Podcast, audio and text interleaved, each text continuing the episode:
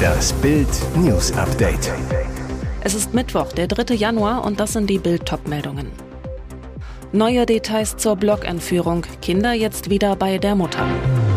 Es droht eine Mammutverhandlung. Wirecard-Prozess verlängert sich um fast ein Jahr. Hochwasser in Deutschland. Wo kommt der verdammte Regen her? Zeuge sah die Blockentführung. Acht Männer griffen sich die Kinder der Steakhouse-Erben. Gravenstein. Gerade noch lagen sich alle in den Armen, stießen auf 2024 an. Doch schon 17 Minuten nach Mitternacht wurde das neue Jahr zum Albtraum. Das Entführungsdrama um die Kinder der Steakhouse-Dynastie Block. Jetzt kommt raus, Gleich acht Männer entrissen Vater Stefan Hensel seine Kinder Clara und Theodor während der Silvesterparty. Der Ex-Mann von Steakhouse-Königin Christina Block lebt seit fast drei Jahren mit Clara und Theodor im dänischen Gravenstein. In der Silvesternacht machte er sich mit den beiden auf den Weg zum Hafen, um das Feuerwerk anzuschauen. Raketen, Böllerschläge, der bunt gefärbte Nachthimmel. Für die Kidnapper der ideale Zeitpunkt, um zuzuschlagen.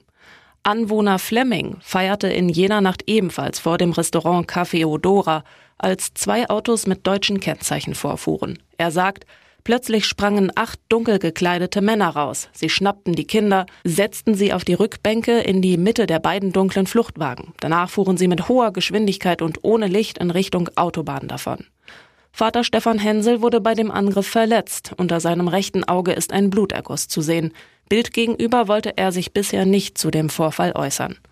Am Dienstagabend meldete sich schließlich Mutter Christina Block. Über eine Sprecherin der Steakhouse-Kette ließ sie ausrichten, die Kinder sind wohl auf. Ich bitte um Verständnis, dass ich vor allem aus Fürsorge um das Wohl meiner Kinder zurzeit keinerlei weitere Erklärungen abgebe. Sie bedanke sich zudem für die unzähligen guten Wünsche. Es droht eine Mammutverhandlung. Wirecard-Prozess verlängert sich um fast ein Jahr. Der Wirecard-Prozess um den mutmaßlich größten Bilanzbetrugsfall der deutschen Nachkriegsgeschichte könnte fast doppelt so lang dauern wie zunächst terminiert. Die vierte Strafkammer des Landgerichts München I hat 86 zusätzliche Prozesstage bis zum 19. Dezember angesetzt. Der Prozess gegen den früheren Vorstandschef Markus Braun, den Kronzeugen Oliver Bellenhaus und Ex-Chefbuchhalter des 2020 kollabierten DAX-Konzerns läuft bereits seit dem 8. Dezember 2022. Ursprünglich hatte die Kammer 100 Verhandlungstage angesetzt. Der im Juli 2020 in Untersuchungshaft genommene Braun hat sich jedoch für unschuldig erklärt. Nach Darstellung des österreichischen Managers sollen die wahren Kriminellen um den untergetauchten Ex-Vertriebsvorstand Jan Masalek und den Kronzeugen Bellenhaus Unsummen auf die Seite geschafft haben. Der ebenfalls seit Juli 2020 ununterbrochen in U-Haft sitzende Kronzeuge Bellenhaus bestreitet seinerseits Brauns Vorwürfe. Weiter ungeklärt ist, ob die vermissten 1,9 Milliarden Euro je existierten und falls ja, von wem die Gelder unterschlagen wurden. Die Aufklärung ist schwierig, weil die Tatorte sich größtenteils in Asien befanden. Das Gericht hatte Zeugen aus dem Ausland geladen, die jedoch nicht erschienen. Erste Zeugin wird am 10. Januar die frühere Leiterin der Rechtsabteilung der Wirecard Bank. Dieser verdammte Regen, er hört einfach nicht auf. Seit Wochen donnern die Tiefs über Deutschland hinweg. Wo kommt all das Wasser plötzlich her?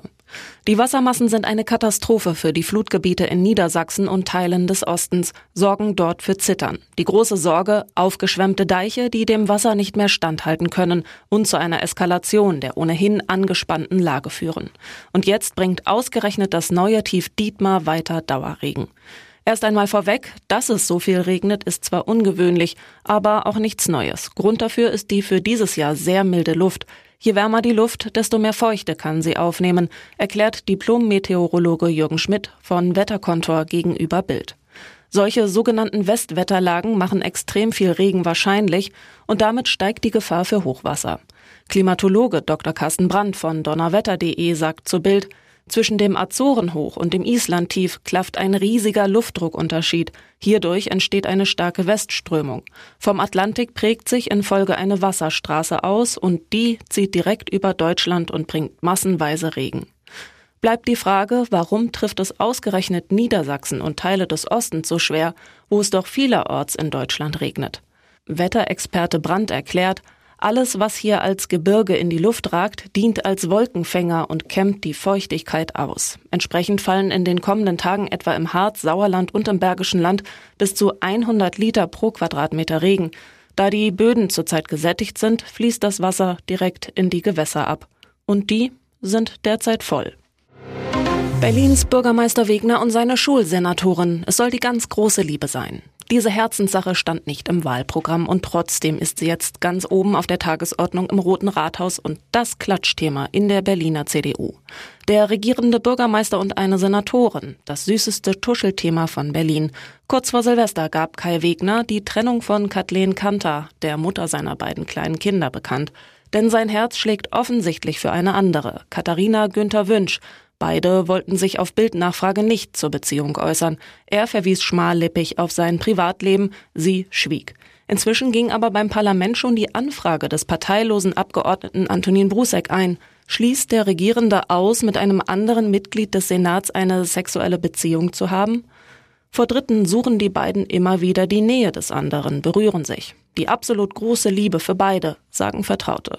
Sie nennt sich gern alleinerziehende Senatorin. Ihre drei Jungen sind wochenweise bei ihrem Ex in Köpenick.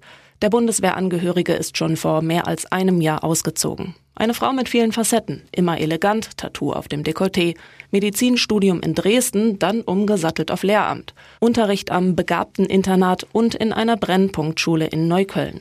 Seit April CDU-Bildungssenatorin, seit Mai auch Präsidentin der Bundesdeutschen Kultusministerkonferenz.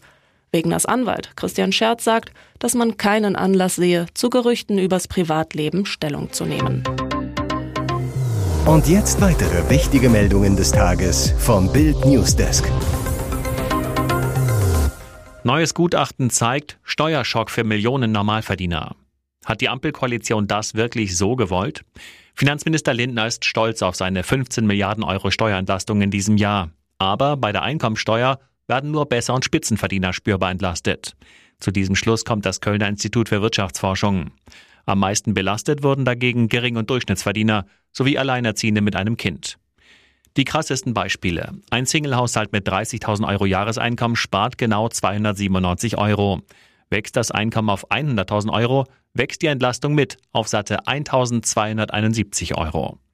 Eine Familie mit zwei Kindern und einem gemeinsamen Bruttojahreseinkommen von 130.000 Euro hat am Ende des Jahres 262 Euro mehr.